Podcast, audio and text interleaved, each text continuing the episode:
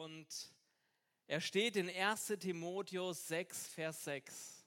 Und es geht um Genügsamkeit. Das ist auch die Überschrift für die Predigt. Genügsamkeit, weniger ist mehr.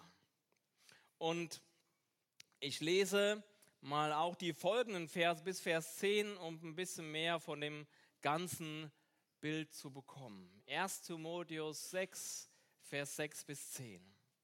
Es ist allerdings die Gottesfurcht eine große Bereicherung, wenn sie mit Genügsamkeit verbunden wird. Denn wir haben nichts in die Welt hineingebracht und es ist klar, dass wir auch nichts hinausbringen können. Wenn wir aber Nahrung und Kleidung haben, so soll uns das genügen. Denn die, welche reich werden wollen, fallen in Versuchung und Fallstricke und viele törichte und schädliche Begierden, welche die Menschen in Untergang und Verderben stürzen. Denn die Geldgier ist eine Wurzel allem Bösen. Etliche, die ihr hingegeben, sich ihr hingegeben haben, sind vom Glauben abgeirrt und haben sich selbst viel Schmerzen verursacht. Die Gottesfurcht ist eine große Bereicherung, wenn sie mit Genügsamkeit verbunden wird. Wenn hier von Gottesfurcht die Sprache ist, dann ist das Leben des Christen als solches gemeint. In der Hoffnung für alle Übersetzung wird es dementsprechend auch übersetzt. Dort heißt es, als Christ zu leben bringt großen Gewinn, allerdings nur dann, wenn man mit dem zufrieden ist, was man hat. Was mich an diesem Vers, an dieser Aussage so fasziniert, ist der Zusammenhang zwischen dem großen Gewinn, der Bereicherung, und ich will das mal als ein erfülltes und reiches Leben definieren, wie es uns auch in Johannes 10, Vers 10 verheißen ist. Und dieser Zusammenhang mit Genügsamkeit. Ein erfülltes Leben ja, hängt im Zusammenhang mit Genügsamkeit. Wie definieren wir Genügsamkeit? Genügsamkeit bedeutet, mit dem, was man hat, zufrieden und glücklich zu sein. Ein genügsames Leben zeichnet sich dadurch aus, nicht mehr zu brauchen, als nötig ist. Es kann sogar bedeuten, mit ganz wenig glücklich zu sein. Beschreibt das unser Leben? Wahrscheinlich von den wenigsten von uns. Wir alle wollen immer mehr. Mehr konsumieren, mehr Erfolg, mehr sein, mehr finanzielle Freiheit haben. Wir sind ruhelos und nie mit dem Erreichten zufrieden. Es gibt immer ein höher, weiter, schneller und auf der Suche nach mehr Wohlstand, der nächsthöheren Gehaltsstufe, nach angenehmeren Umständen machen wir uns zu Gefangenen externer Maßstäbe. Maßstäbe, die die Welt uns insbesondere durch die Medien vor unsere Augen hält. Werbung, die täglich auf uns einströmt und das, was wir bei den anderen Menschen sehen. Digital, zum Beispiel auf dem Status, oder auch physisch im Garten des Nachbarn, mit denen wir uns bewusst oder auch unbewusst vergleichen. All das macht uns unzufrieden. Es löst ein Verlangen in uns aus, eine Begierde auch haben zu wollen, um zufrieden zu sein. Genügsamkeit hingegen ist das Gegenteil zu dieser immer mehr Mentalität und der nie zufrieden sein Mentalität. Genügsamkeit schenkt uns in vielerlei Hinsicht Freiheit. Denn alles, was wir anschaffen, fordert auch unsere Aufmerksamkeit, unsere Pflege und unsere Zeit. Wir gewinnen Freiheit. Zudem befreit uns Genügsamkeit von dem Druck, mithalten zu wollen und vieles erlebt haben zu wollen. Genügsamkeit stellt sich der stetigen Unzufriedenheit entgegen und sagt, es ist genug. Ich bin dankbar und zufrieden mit dem, was ich habe und mit dem, was ich bin. Wer genügsam lebt, konzentriert sich auf das Leben selbst und genügt sich, begnügt sich mit dem, was wir für so selbstverständlich achten, wie Freunde, die Familie, ein Dach über dem Kopf, genügend Essen und Kleidung. Die Gottesfurcht ist eine große Bereicherung, wenn sie mit Genügsamkeit verbunden wird. Könnte es sein, dass all die Annehmlichkeiten, nach denen ich strebe, mich von dem abhält, was ich mit ihnen eigentlich erreichen möchte? Ein zufriedenes und erfülltes Leben? Ich sage es nochmal. Könnte es sein, dass all die Annehmlichkeiten, nach denen ich strebe, mich von dem abhält, was, mich, was ich mit ihnen eigentlich erreichen möchte? Ein erfülltes und zufriedenes Leben? Ich glaube ja. Das ist, was der Vers aussagt. Ein erfülltes Leben im Herrn ist abhängig von unserer Genügsamkeit. Ein überfließendes Leben, wie es Jesus uns verspricht, ist damit verbunden, dass ich zufrieden bin mit dem, was ich habe. Ein Widerspruch? Nein. Vielmehr führt es uns, ja, führt es uns die entscheidende Wahrheit vor Augen. Zufriedenheit, das überfließende Leben, was wir in Jesus haben können, kommt niemals aus dem Besitz äußerer Dinge in unser Leben. Niemals. Barclay, ein Bibelgelehrter, sagt Folgendes. Das Wort, das hier für Genügsamkeit verwendet wird, ist Autarkeia. Damit meinten sie eine völlige Selbstgenügsamkeit. Sie meinten eine Geisteshaltung, die völlig unabhängig von allen äußeren Dingen war und die das Geheimnis des Glücks in sich trug. Selbstgenügsamkeit. Im Paulus-Leben sehen wir genau diese Selbstgenügsamkeit. In dem Brief an die Philippa schreibt er im Kapitel 4, 10 bis 13, ich bin aber hoch erfreut in dem Herrn, dass ihr wieder eifrig geworden seid, für mich zu sorgen. Ihr wart zwar immer darauf bedacht, aber die Zeit hat's nicht zugelassen. Die Gemeinde dort hat für Paulus, für ihn und seine Arbeit Geld gesammelt. Ich sage das nicht, weil ich Mangel leide, denn ich habe gelernt, mir genügen zu lassen, wie es mir auch geht. Und ich sage das nicht, weil ich Mangel leide, denn ich habe gelernt, mir genügen zu lassen, wie es mir auch geht. Ich kann niedrig sein und ich kann hoch sein. Mir ist alles und jedes vertraut. Beides satt sein und hungern. Beides Überfluss haben und Mangel leiden. Mangel leiden und trotzdem keinen Mangel empfinden, ist noch eine gewaltige Stufe höher als ich bin zufrieden mit dem, was ich habe. Oder? Paulus ist ein Vorbild für Selbstgenügsamkeit. Im Johannesbrief 4, 9 bis 14 lesen wir die Geschichte von der Frau am Brunnen. Und die meisten werden sie von uns kennen. Jesus ist mit seinen Jüngern unterwegs von Judäa nach Galiläa und in Samarien, wo sie durchreisen mussten, macht Jesus an einem Brunnen Pause und schickt seine Jünger in das Dorf, um etwas Essen zu holen. Und in dieser Zeit, wo er an diesem Brunnen steht, kommt eine Frau, eine Samariterin zum Brunnen, um Wasser zu schöpfen. Und Jesus bittet diese Frau, ihr etwas Wasser zu geben. Und die Frau wundert sich und sagt, wie erbittest du als ein Jude von mir etwas zu trinken, da ich doch eine samaritische Frau bin. Denn die Juden hatten keinen Umgang mit den Samaritern, sie galten als ein verachtetes Volk. Deswegen wunderte sich die Frau.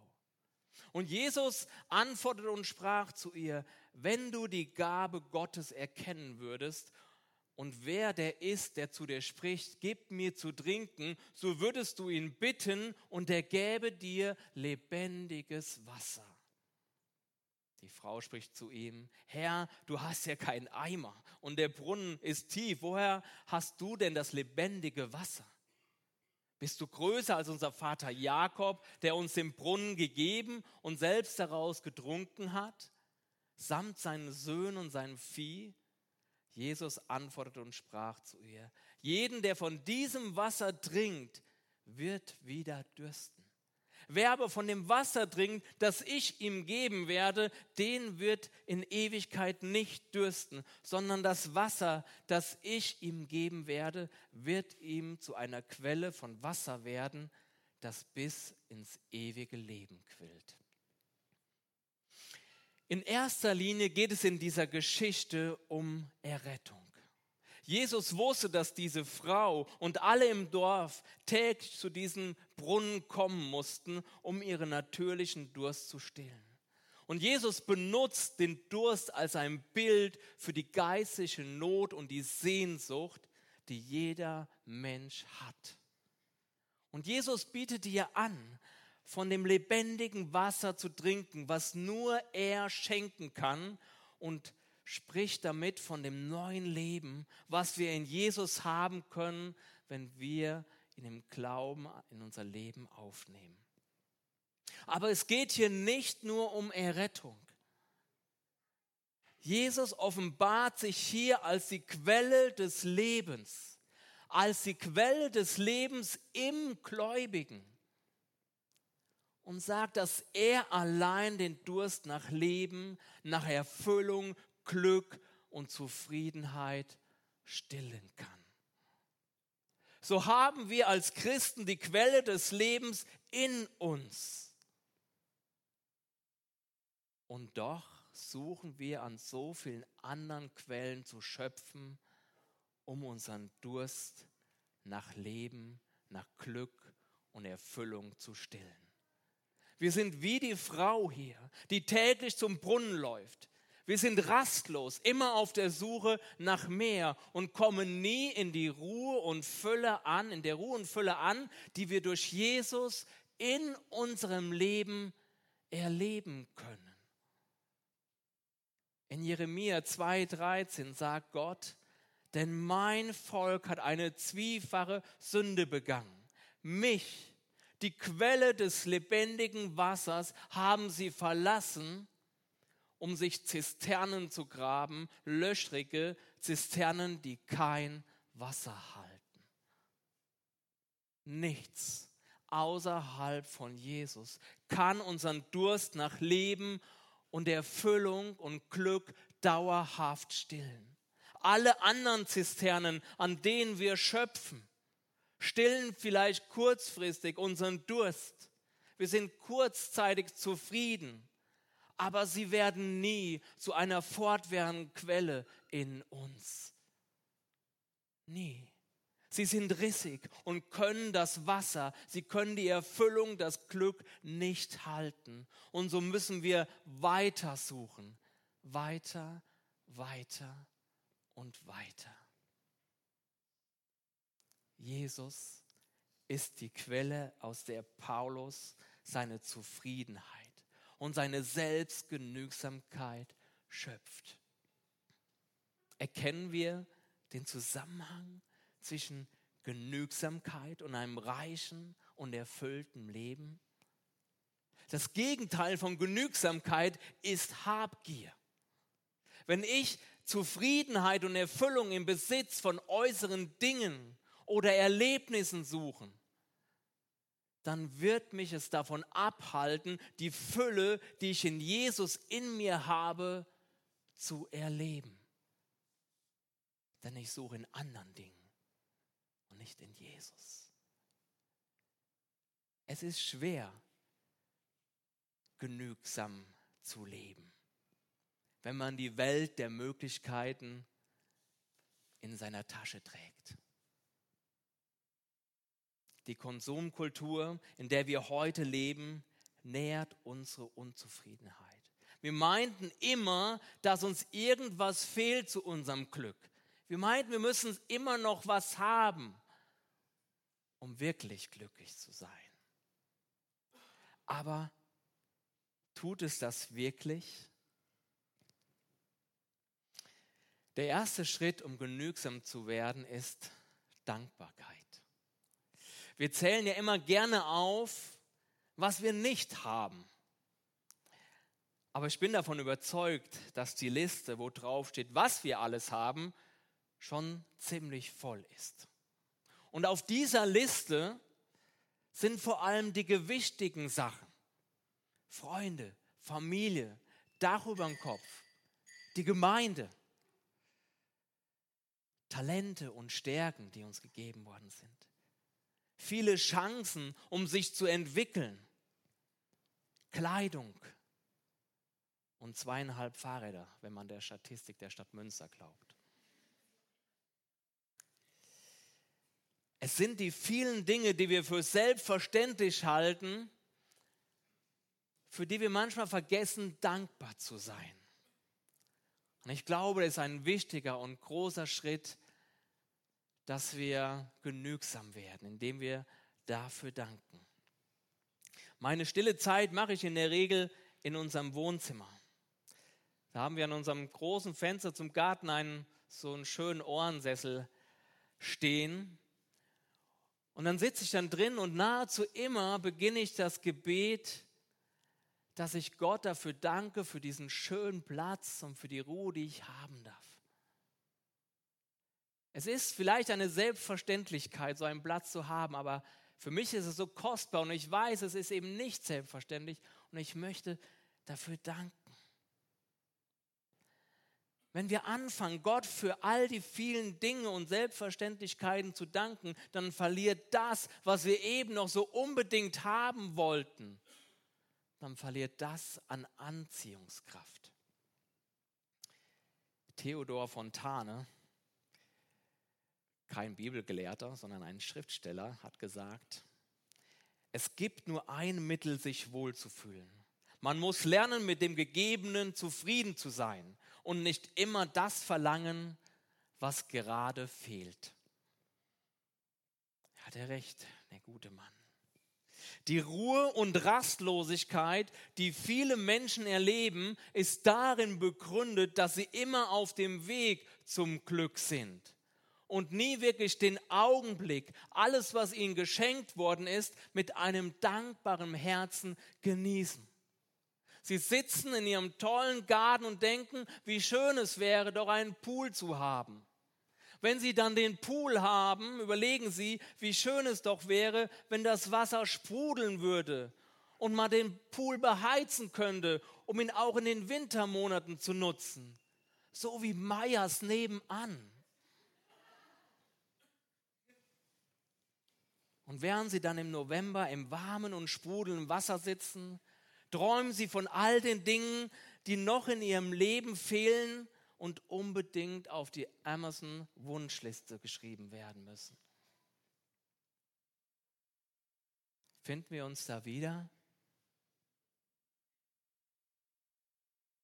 Oder kennt vielleicht auch Freunde, die immer nur in der Zukunft leben, nie mit dem Status quo zufrieden sind, nie mit dem zufrieden sind, wo sie heute stehen, was sie heute haben.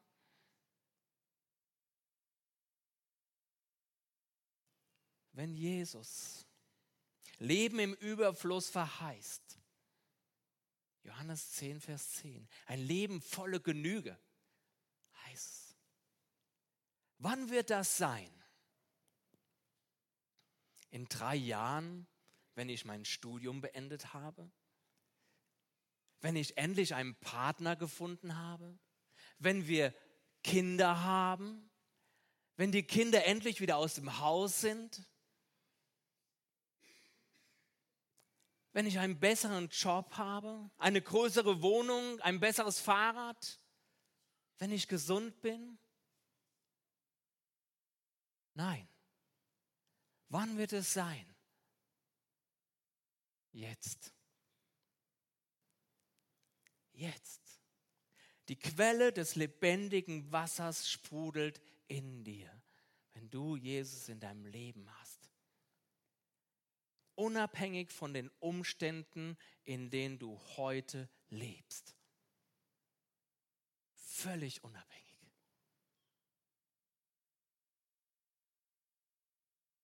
Verändere deine Perspektive, deine Prioritäten. Suche nicht länger in äußeren Dingen nach Erfüllung, sondern komme zur Ruhe. Sei dankbar und schaue auf Jesus, welchen Reichtum er in dein Leben hineingebracht hat. Du bist ein Kind Gottes, unendlich geliebt, erlöst von deiner Schuld. Du kannst Frieden haben, befreit zum ewigen Leben. Er ist deine Kraft und Freude, die in dir lossprudeln möchte. Schaue über dein Jetzt hinweg auf die Ewigkeit. Es braucht nur wenig von den Gütern dieser Welt, die scheinbar manchmal alles bedeuten, um zufrieden zu sein, wenn die wahre Heimat der Himmel ist. Wir haben nichts in diese Welt hineingebracht und wir werden auch nichts mit hinausnehmen. Alles, was wir haben, wird irgendwann mal verbrennen. Das, was bleibt, ist unsere Beziehung zu Jesus und das, was wir für unseren Herrn tun. Und das ist ebenso das Kostbarste, was wir in unserem Leben haben können, was Glück und Erfüllung bringt. Du kannst auf dieser Welt nichts verpassen. Du musst nicht alles erleben. Du musst nicht jedes Land bereist haben. Denn das Beste kommt noch. Wenn unsere Heimat der Himmel ist und das unsere Zukunft, dann können wir hier im Jetzt nichts verpassen. Dann muss uns das nicht trickern, dass wir das unbedingt erlebt haben müssen. Lass dir an seiner Gnade genügen, wie Paulus es im Angesicht sogar von eigener Krankheit sagt. Die Gnade war es, die sich zu dir ausgestreckt hat. Alles, was du heute hast, alles, was du bist und eines Tages sein wirst, ist in Gottes unglaublicher Gnade begründet alles. Lass dir an seiner Gnade, an dieser Gnade genügen. Alles kommt von ihm. Sei genügsam. Nur so wirst du diesen Schatz, der hier als ein großer Gewinn, als eine große Bereicherung beschrieben wird, in deinem Herzen aufschließen. Nur durch Genügsamkeit die Quelle des lebendigen Wassers in dir zum Sprudeln bringen und endlich zufrieden, zu, zufrieden werden, unabhängig von deinen Umständen. Es ist allerdings die Gottesfurcht eine große Bereicherung, wenn sie mit Genügsamkeit verbunden wird. Amen. Herr, ich danke dir, dass du diese Wahrheit heute in unser Leben hineingesprochen hast. Herr, und wir haben uns alle darin wiedergefunden, Herr. Und ich bekenne, dass ich nicht genügsam bin. Dass ich auch nach mehr strebe und immer mehr haben will. Und dass es manchmal so viel befriedigender ist, Herr, bei Amazon zu gucken, als in dein Wort zu schauen, Herr. Herr, aber wir wissen, eigentlich wissen wir, dass uns all das nicht befriedigen wird. Und du hast es uns heute nochmal gesagt. Herr, und, und wir sind tatsächlich wie die Frau am Brunnen, Herr. Wir, wir kommen täglich immer wieder und suchen nach Erfüllung und Leben. Als ob wir sie noch nicht gefunden hätten. Wir haben die lebendige Quelle in uns. Aber wie du das Volk Israel beschreibst, so sind auch wir. Wir haben die lebendige Quelle verlassen oder ignorieren sie und suchen in anderen Dingen nach Erfüllung, nach Glück. Aber sie lassen uns immer wieder durstig zurück und wir kennen das alle. Wir sind nie mit dem Erreichten zufrieden, nie. Herr, ich bitte dich, dass du uns vergibst, Herr, dass wir nicht bei dir suchen. Die Quelle des ewigen Lebens in uns, Herr. Du bist das Leben, du bist die Fülle, das Glück. Nur in dir finden wir das, was unser Herz braucht, unser Herz sich nachsehnt. Es sind nicht die äußeren Dinge, die uns befriedigen können. Nur du kannst unseren Durst stillen. Helf uns, genügsam zu sein. Helf uns aus dieser Konsumkultur, die, in der wir leben, ein Stück weit auszusteigen, ausblenden zu können, dankbar zu sein für all den Reichtum, den wir materiell haben, aber auch vor allem, den wir in dir haben. Wir sind dein Herr, geliebt in Ewigkeit. Herr, schreib uns diese Wahrheit auf dem Herzen und helf uns, dass wir uns in Genügsamkeit üben, Herr. Bitte brenn diese Wahrheit unserem Herz ein. Wir preisen dich, Herr, und beten dich an und danken dir, dass in dir die Fülle ist. Dir nah zu sein, ist wahrhaftig unser Glück, Herr. Amen.